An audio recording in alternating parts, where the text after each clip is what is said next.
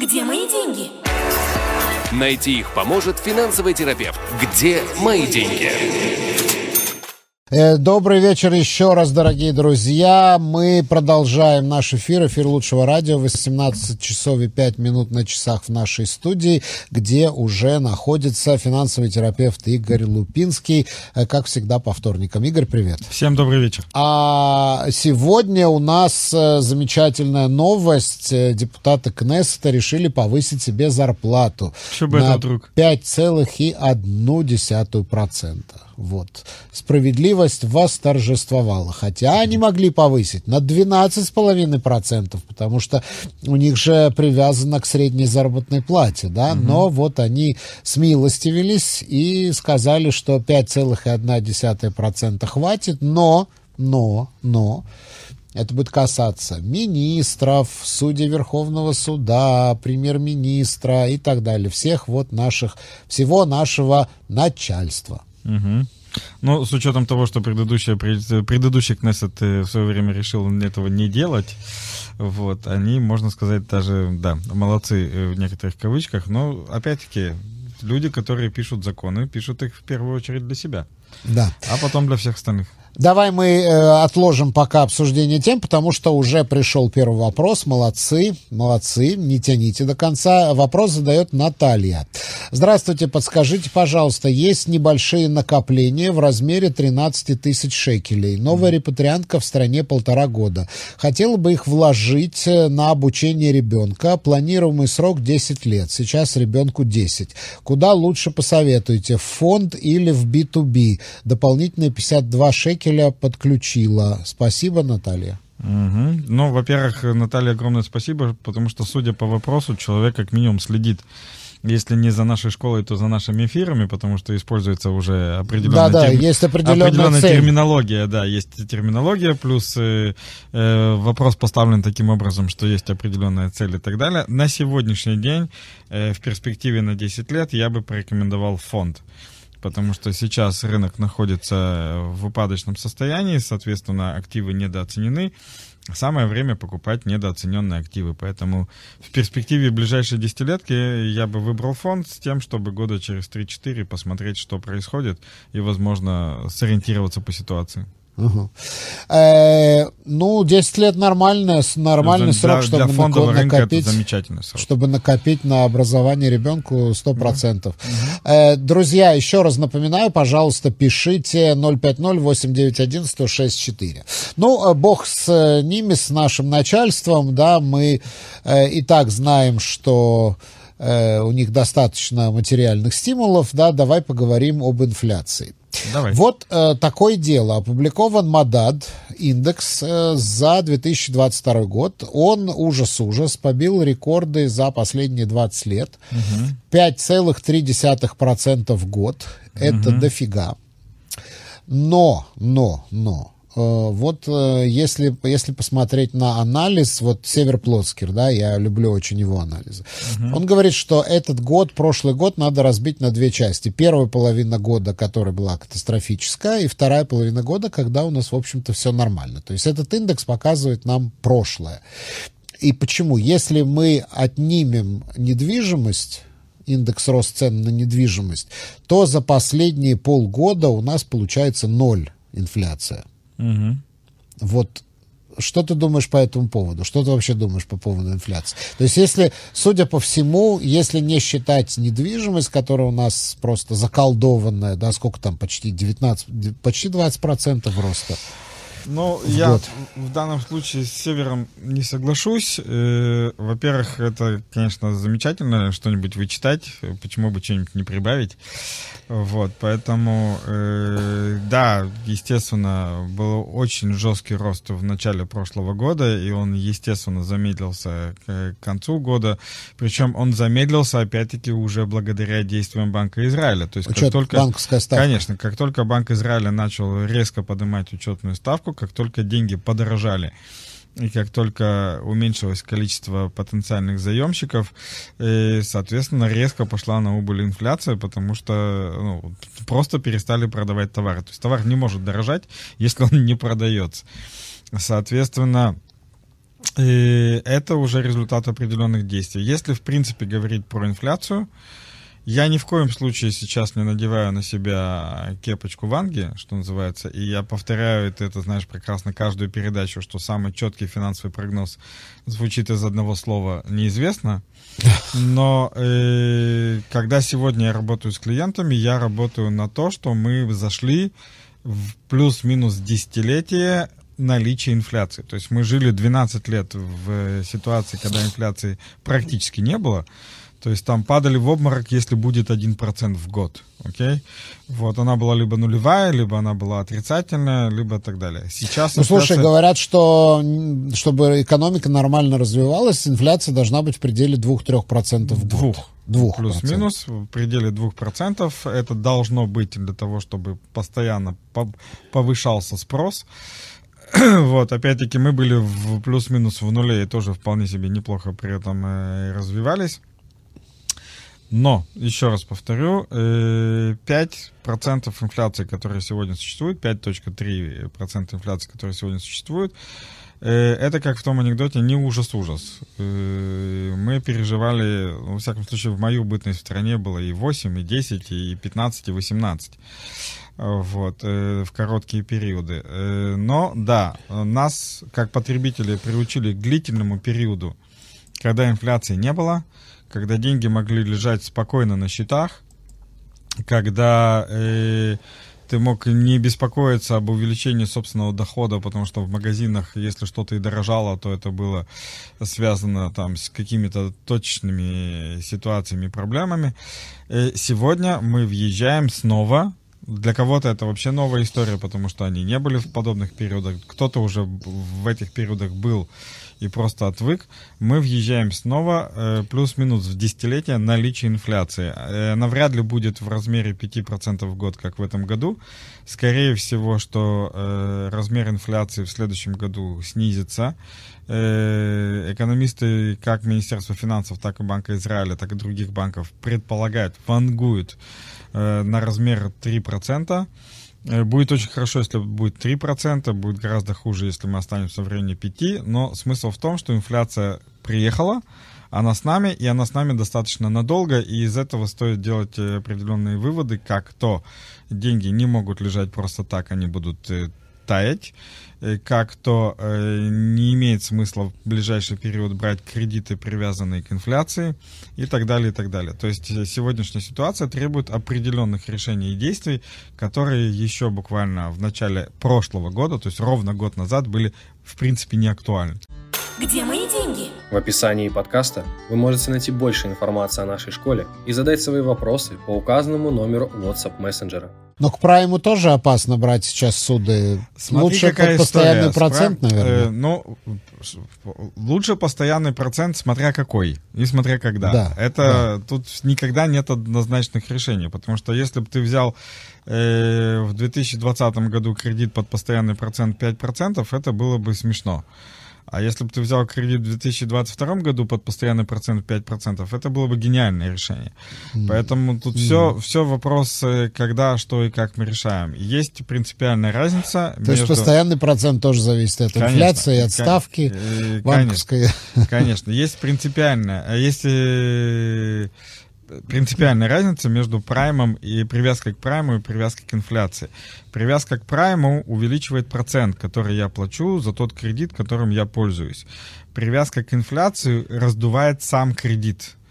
И когда инфляция 0%, ничего не происходит. Когда инфляция 1%, ну это не так страшно. Когда инфляция 3-5%, возникает ситуация, что я не успеваю выплачивать кредит. И вот это уже больно.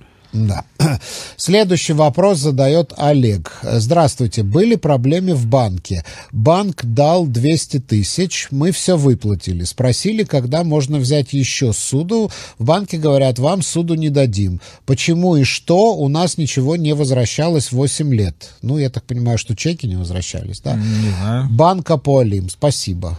Вот такая проблема возникла у человека. Брали 200 тысяч, все вернули. Э, после этого 8 лет ничего не возвращалось. Ну, после и этого, сейчас... В течение вот этих 8 Да. лет, очевидно, ничего не возвращалось. Пришли Да. за кредитом, банк сказал, кредит не дадим. Ну, во-первых, надо проверить кредитный рейтинг. Может, там какой-нибудь косячок и затесался, и, соответственно, э, кредитный рейтинг не позволяет банку выдать деньги.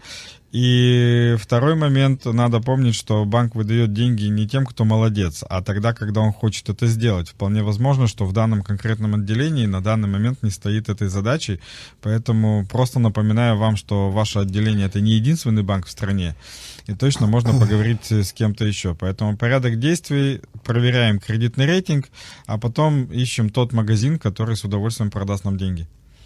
Да. Так, я вижу, что Влади, наш постоянный слушатель, прислал нам голосовые вопросы. Влади, пожалуйста, пишите. У нас нет возможности сейчас это все прослушать. Поэтому мы не можем ответить на ваш вопрос. Пожалуйста, напишите хотя бы Нужна кратко. технологическая инновация, перевод голоса в текст. Да. Шлома задает вопрос. Стоит ли делать сейчас перерасчет машканты? Обожаю подобные вопросы. Стоит делать, э, во-первых, нет такого понятия перерасчет машканты, говорили об этом неоднократно, повторю еще раз. Э, есть опция взять новый кредит и при этом погасить старый кредит.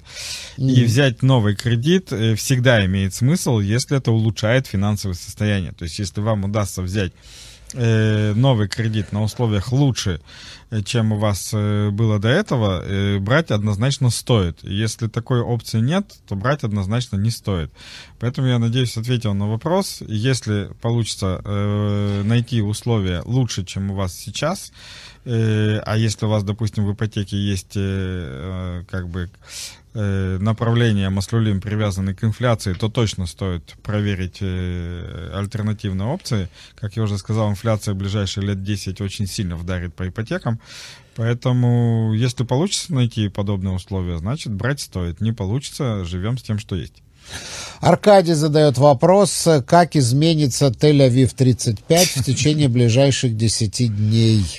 Кто же это Понятия- знает? Понятия не имею, не буду даже отвечать. Вот, Ни, ни в ближайший час, ни в ближайшие 10 дней. Э, Это вопрос не для подобного формата. Э, Точно ответить на него не смогу никогда, поэтому не буду даже пытаться. Там завтра, не знаю, какой-нибудь депутат Кнессета э, при- представит какой-нибудь веселый закон или кто-нибудь заедет на какую-нибудь территорию, устроит бучу, и может быть всё- абсолютно все, что угодно. Устроить Поэтому бучу это сейчас плохое очень выражение. Э, Да, э, Я не населенный пункт имел в виду, да. да. э, Скажи, пожалуйста, ну вообще общая тенденция сейчас на бирже. У нас сейчас что? У нас сейчас Общая тенденция до сих пор непонимание. Э, На данный момент тенденция непо- не- непонимания. Я думаю, что тенденция непонимания будет длиться до э, как бы приема бюджета. Что такое тенденция недопонимания? Это значит то рост, то падение, то Это- рост, то это- падение? Да, это не, абсолютно непонятное движение. То есть, э, поскольку на данный момент непонятно, в какую сторону будет двигаться экономика нашей страны, потому что есть, э, э, э, скажем так, очень напрягающие инвесторов разговоры с одной стороны, есть пока более-менее адекватные действия с другой стороны. Поэтому все, и я в том числе, с замиранием сердца и с попкорном ждем бюджета. Да, бюджет обещают э, к маю месяцу. Да, в марте месяце он уже будет представлен до марта месяца, а до мая месяца он уже, Ну, тут опять-таки забавная история. Они должны принять его, если мне не изменяет память, что-то в рамках 145 или 165 дней э, после присяги. И сейчас вместо того, чтобы принимать бюджет, вот параллельно, интересно, тоже было выдвинуто предложение отменить этот пункт.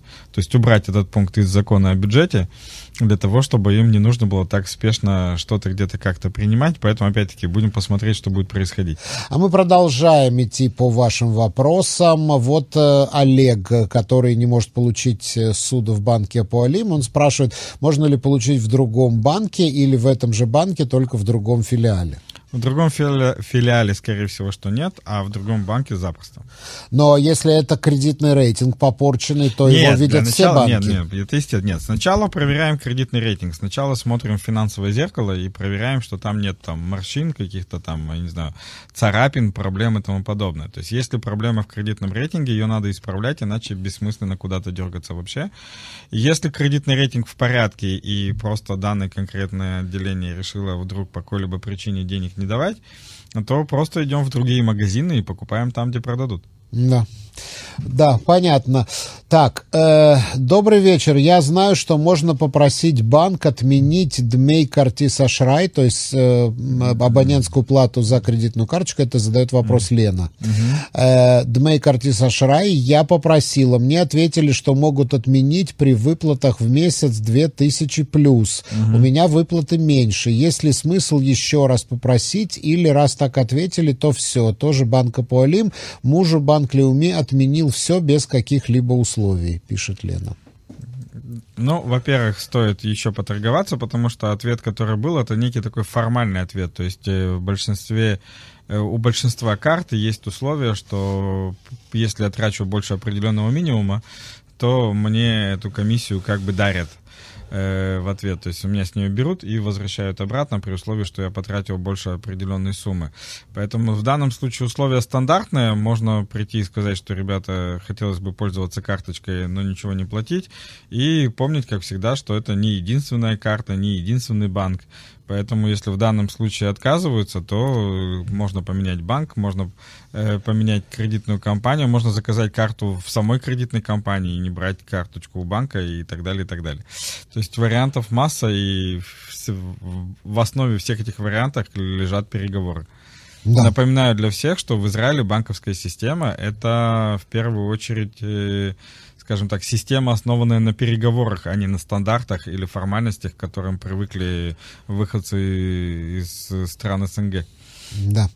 Очень много решается в личном общении с Я об этом говорю постоянно. Два абсолютно одинаковых человека. Возраста, роста, вида, одежды, профессии, зарплаты зайдут в одно и то же отделение и выйдут с абсолютно разными условиями. Так, Игорь задает вопрос. Вложил деньги в Купат Гемель Ляшка. Угу. Все попадало. Ждать или забирать то, что осталось? Обожаю этот вопрос. Вы купили квартиру... Но это вопрос довольно типичный. Да, абсолютно типично. Вы купили квартиру, и по каким-то обстоятельствам на нее снизилась цена. Ее продавать или подождать, пока цена вернется на место? Хороший вопрос. Зависит от того, какая у тебя цель, ну, как, как остро ты нуждаешься в этих деньгах. Ну, так нет, смотри, какая штука. Если ты остро нуждаешься в деньгах, то, возможно, бы даже и продавать, но ты точно понимаешь, что ты продаешь в убыток. Здесь обычно подоплека вопроса в том, что, ой, все упало, я хочу сохранить свои деньги, поэтому я быстро побегу там все это забирать обратно. Нет. Еще раз, есть актив, вы приобрели определенный актив, он в данный момент э, упал в своей стоимости. Вы продавать или не продавать, вы решаете, исходя из соображений, э, насколько вам нужны деньги и так далее, но точно не из соображения того, что актив в данный момент подешевел.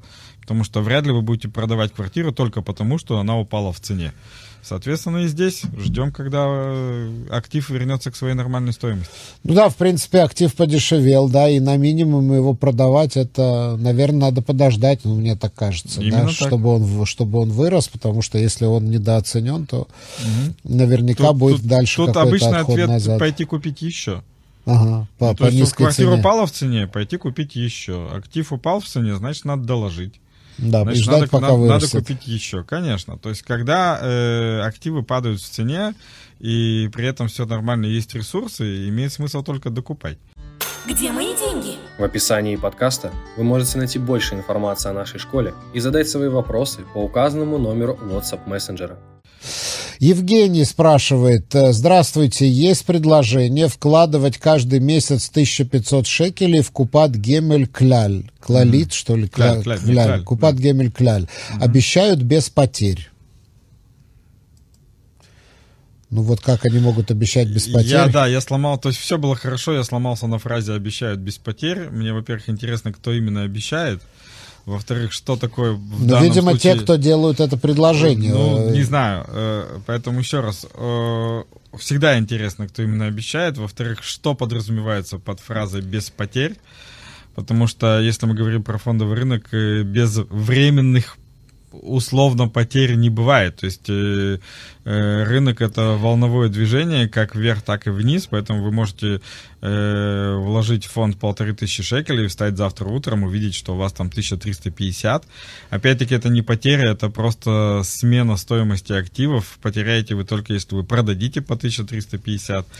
Вот. Потом можно дождаться, когда это будет 1700, потом встать на следующее утро, это будет 1650. Опять-таки вопрос, эти 50 шеклей разницы будут потерей или не потерей. Поэтому вот это вот обещают без потерь, э, лично мне говорит о некой неграмотности э, тех ребят, которые выдвигают это предложение.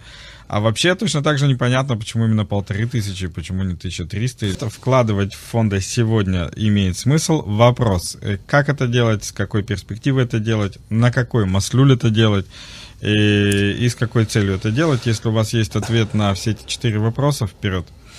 Да.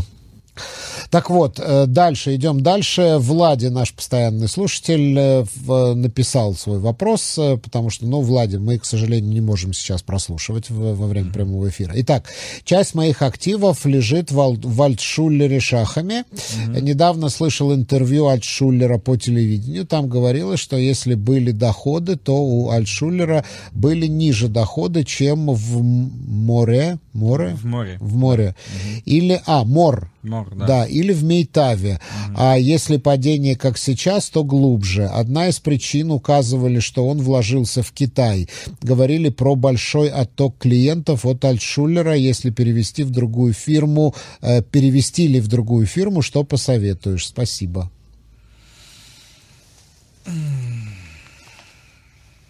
Игорь задумался. Спасибо за комментарий. Э, Да, у Альтшулера сейчас период бегства.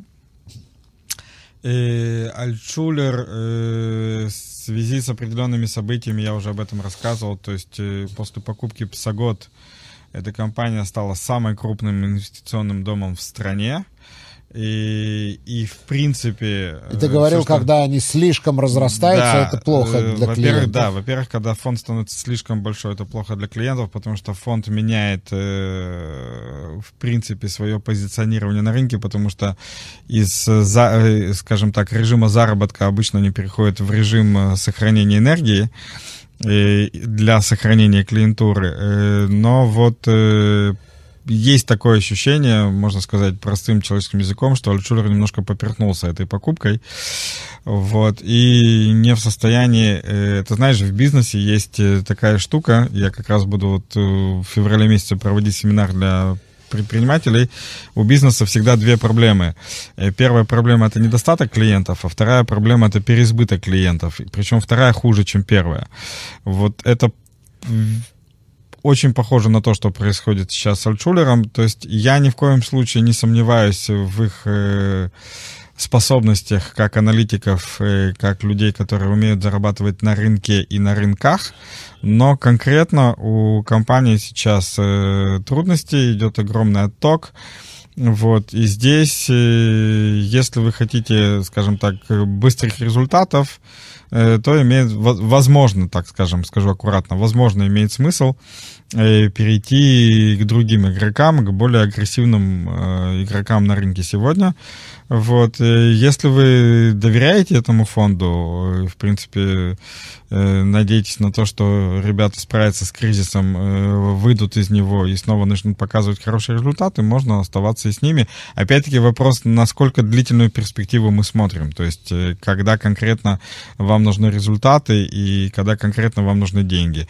В ближайшие лет э, 5, 6, 7 имеет смысл переехать к кому-то более агрессивному. Смотрите на более дальнюю перспективу. Я думаю, что с Альтшулером все будет в порядке. Ты упустил еще одну фразу в этом вопросе, а меня вот она как раз-таки больше всего и заинтересовала. Э, Наши израильские вот эти пенсионные э, э, компании, вот эти типа Альшулер Шахам там и другие, э, они действительно инвестируют деньги в Китай? Э, Э, ну, во-первых, это не совсем так. Э, я специально этот вопрос не касался, потому что начнем... Потому что инвестировать в Китай всегда было рискованно. Не-не-не, секунду. Это, это еще раз, высокого риска. Еще раз, не совсем так. Значит, э, существует э, маслюлим, у каждой компании существует Маслулим. Это портфели инвестирования, которые э, проходят регистрацию и разрешение, на секундочку, в управлении по ценным бумагам mm-hmm. и в Министерстве финансов. Mm-hmm. И все эти Маслулим э, от самого солидного до самого рискованного, они достаточно сбалансированы и они, опять-таки, находятся под контролем. То есть ни один фонд не может пойти и сказать, завтра покупаю 100% акций Тесла. Такого никогда не ага, произойдет. Ага. В принципе, это невозможно. Окей? Когда же говорят, что Альчулер Шахам инвестировал деньги в Китай, он инвестировал свои деньги. У Альчулер Шахам, как у компании, есть деньги, которыми они управляют, это наши с тобой деньги, и есть комиссии, с которых они зарабатывают деньги, и эти деньги тоже можно инвестировать. Так okay. вот, свои деньги он, да, инвестировал э, достаточно плотно, в китайский рынок и как бы э, не знаю, насколько удачно, насколько неудачно. Честно, ну, подробно ну, в эту Китай тему... просто труба. Честно, подробно в эту тему не вдавался. Ну, смотри, та, та, таких примеров миллион. Давай вспомним Банк Апалим, который оставил кучу денег в Турции и вообще закрыл свое турецкое Лейзер отделение. Да-да-да. И вообще закрыл свое турецкое отделение по, по полной программе. Поэтому... Но это да, вот все... вклад в такие да, страны, Да, но, но, но, опять, но опять-таки, это были деньги, это всегда э, именно именно частные деньги компании, это как, никогда не, не наши с тобой деньги. Вот. Э, наши с тобой деньги, слава богу, находятся под э, достаточным контролем. Но вот именно то, что они не справились с клиентурой, именно то, что э, у них сейчас э, по тем маслюлим, которые как бы предназначены для нас, не очень хорошие показатели, это и вызвало отток э, большого количества пользователей от, э, из фондов. А когда, смотри, какая штука еще. Когда идет отток пользователей из фондов, что приходится делать? Приходится продавать активы. Да. Окей? То есть фонд продает, Логично, активы, да. фонд продает активы для того, чтобы выдавать людям деньги или отправлять эти деньги в какие-то ну, другие да, места. Другие И раз приходится продавать активы, соответственно, не из чего извлекать прибыль.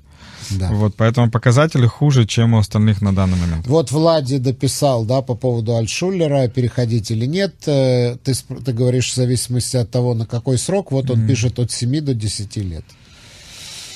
Я бы часть вывел, часть оставил, так скажем. То есть я не знаю, что Золотая конкретного там, что, что конкретного там происходит. Но я могу сказать так, что у меня э, тоже есть деньги в Альшулере, если это показатель некий. У меня тоже есть деньги в Альшулере, но далеко не все. Э, часть денег находится в других фондах, поэтому я, скажем так, пока из Альшулера вот быстро-быстро не бегу. А так, в принципе, очень сильно зависит от потребностей клиента. Так, вот э, Евгений дает пояснение по поводу того, что ему предложили 1500 э, шекелей в месяц вкладывать в Купат Гемель Кляль и обещают без потерь. Значит, предложение от Кляль, сумма не статичная, сказали, что это оптимальная сумма, возможно, любая сумма, перспектива заработать, но как минимум не потерять в конечном итоге. На какой срок бы посоветовали, если вообще? И если да, то на какой срок? Буду рад любым рекомендациям. Возможно, возможно ли лучшая альтернатива Клялю? Э, во-первых, возможно, лучшая альтернатива Клялю. Кляль это не самый идеальный фонд с точки зрения а, аналитики, с точки зрения зарабатывания денег. Вот, то есть это такой хороший крепкий середнячок, но точно не лидер рынка в Купот Гемель HK. Но меня опять-таки до сих пор смущает предложение. То есть вот это вот гарантированно не потерять, Э, это не, ну, насколько я знаю, это неправда, поэтому если вдруг есть какие-то маленькие буковки, в которых написано, что они что-то там гарантируют, нельзя деньги изымать какой-то период и тому подобное, я бы хотел, э, если это возможно, действительно прям само предложение получить, потому что, опять-таки, э, нет такого понятия потерять, не потерять на рынке, все зависит от того, когда конкретно я продаю свои активы. Соответственно, если я пошел продавать активы в момент кризиса, в момент какого-нибудь падения, я гарантированно потеряю. А зайти в Купат Гемель HK можно как на день, так и на месяц, так и на год, так на 10 лет, так и на 100 лет. Поэтому если я сегодня куплю и завтра активы, которые купил, упадут, и я пойду и продам, я потеряю. Если я просижу на рынке лет 10, то по статистике я не потеряю. Но опять-таки я могу, давай возьмем конкретный пример. Я купил активы, допустим, в 2011 году например. Mm-hmm. Вот, и дожил до 2020 года, окей? Все было хорошо, все было красиво, я точно не потерял, я даже неплохо заработал. А в апреле 2020 года случился коронакризис, и мои активы рухнули процентов так на 40. И я в панике пошел и продал. Ну, черный лебедь. Замечательно. Я Кто ничего... это мог ожидать? Супер. Я, я, я, я ничего не заработал.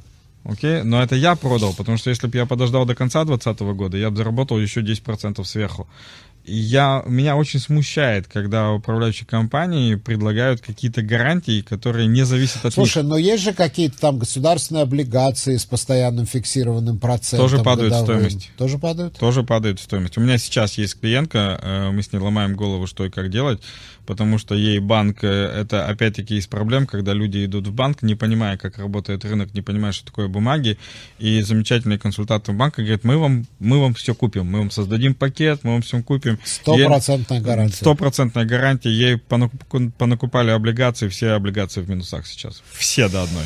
Да.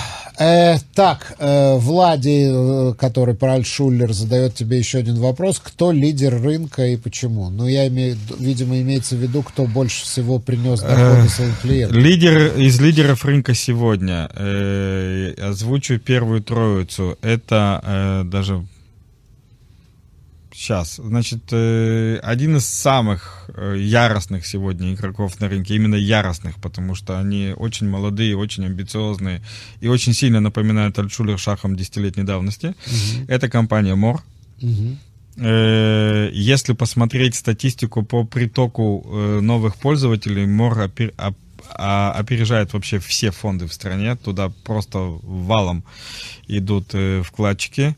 Вот, в связи с чем они очень жестко ведут себя и в плане комиссионных, и в плане общения там со страховыми агентами и так далее. То есть они заняли очень... Из- из-за того, что они дают неплохие результаты, они заняли очень жесткую позицию, никому, ни, ни с кем ничем не делятся. То есть они крутые? Они ведут, скажем так, они ведут себя как крутые, это да. Вот. Но это молодые игроки, они на рынке с 2016 года. Более, э, скажем так, игроки со стажем и тоже с очень хорошими результатами это э, Excellence, компания Excellence. Это дочернее предприятие компании Phoenix. Э, очень хорошо себя показывают. И компания э, тоже показывает очень хорошие результаты и тоже на рынке достаточно давно. Вот э, первая троица на выбор, что называется. Вот, Влади, я надеюсь, что мы ответили на ваш вопрос. Я напоминаю, друзья, что 050-891-1064 номер нашего WhatsApp мессенджера. У нас остается еще э, минут 10. Э, у нас остается еще минут 10, чуть больше. И, пожалуйста, пишите, задавайте ваши вопросы. Сегодня, видите, все сегодня вы так хорошо пишете. Вот, есть еще один вопрос. Угу. А, это вот э, вопрос, который задает Евгений, который про э, 1500 шекелей, который, которому 100, стопроцентную гарантию дают в Купат Гемелькляль. Гарантии 100% нет ни на какие вклады. Говорили в общем, куда бы посоветовали вложить. Ой, ну, вопрос, куда вложить, э, тоже мы обсуждаем. Ну, то, что не сказали, что гарантия 100%, это, это уже хорошо. хорошо это да, уже хорошо. Гарантия это, 100% это... бывает только у гомеопатов. Вот, э, не будем обижать никого. Вот, э, уже хорошо, что не сказали, не дали стопроцентную гарантию, это возвращает веру в жизнь, в принципе. Про вложить история очень простая. Прежде чем вообще куда-то что-то как-то вкладывать, нужно определиться с целями. Э, вот у, меня на курсе, когда мы э, воспитываем из людей инвесторов, э, мы в первую очередь обращаем внимание на цели. То есть что, когда. Условно, когда и сколько денег вам надо.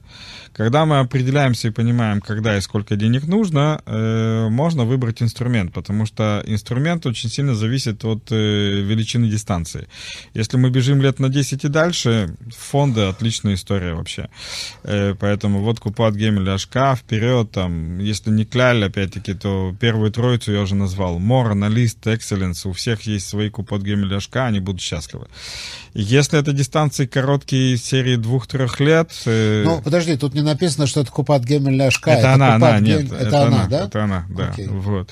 Э, если дистанции короткие, типа двух, трех, пяти лет, э, есть кредиты, мы тоже это уже обсуждали, рассказывали.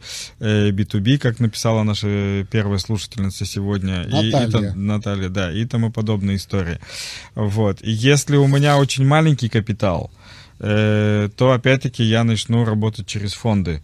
Если у меня капитал достаточно приличный, приличный капитал в моем понимании это миллионы выше, э, то я наоборот начну подключать различные рисковые истории. Туда может э, втесаться уже и в определенном, скажем так, в небольшой доле и криптовалюта, вот, и самостоятельная работа с недвижимостью, и частное кредитование, прям частное кредитование, то есть от персонально от человека к человеку, вот, и, и так далее, и так далее. То есть э, вариантов к э, инвестированию есть масса, Э, вот сейчас, допустим, из примеров, э, я в этом году создал, создаю собственный клуб, э, клуб друзей Игоря.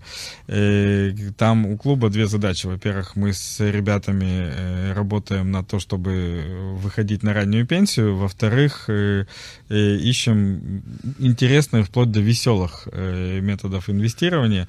Один из таких, одна из таких историй, мы даже летом поедем знакомиться, что называется, с объектом напрямую, это инвестирование в виски. Так. Это вот звучит смешно. А выглядит совсем не смешно.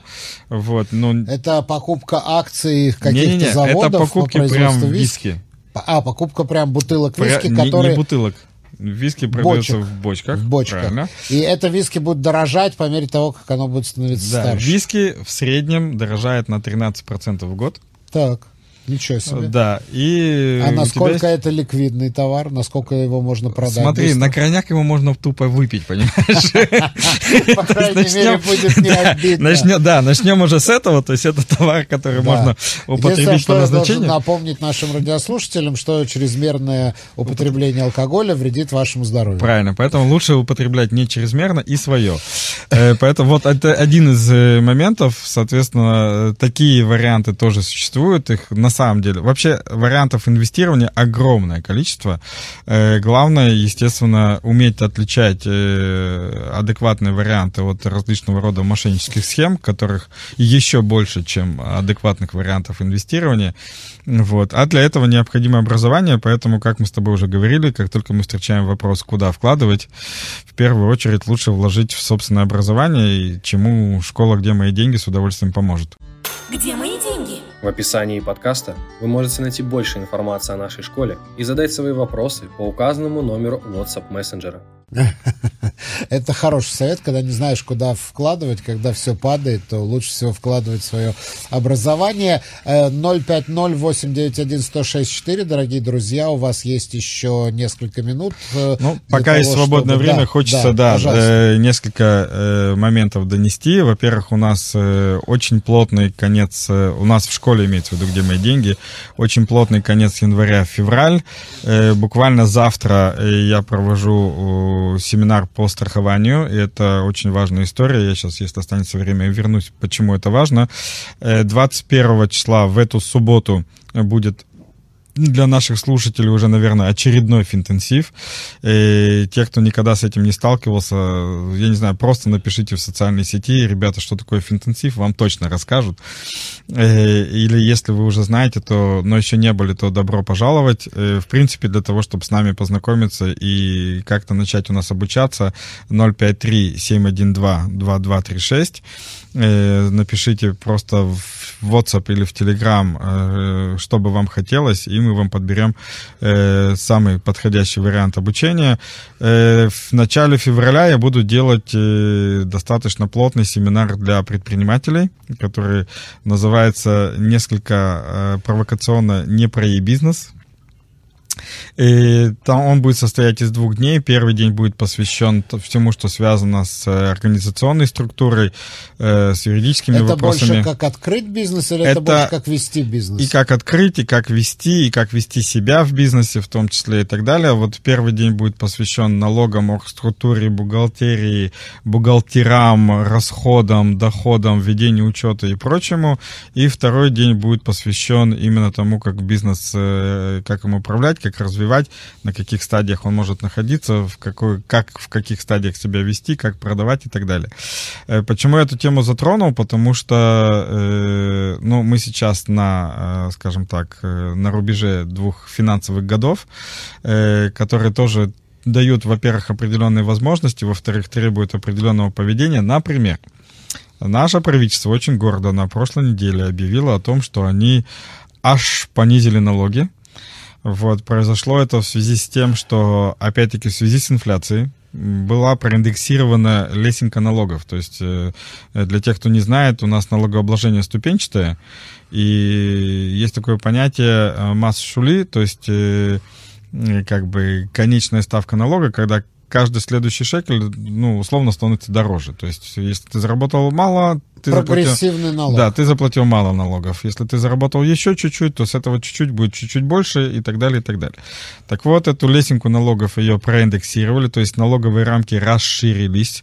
Соответственно, если раньше, допустим, э, я сейчас беру цифры с потолка, ну, для примера, если раньше 10% налога было до 70 тысяч, то сейчас до 72, например.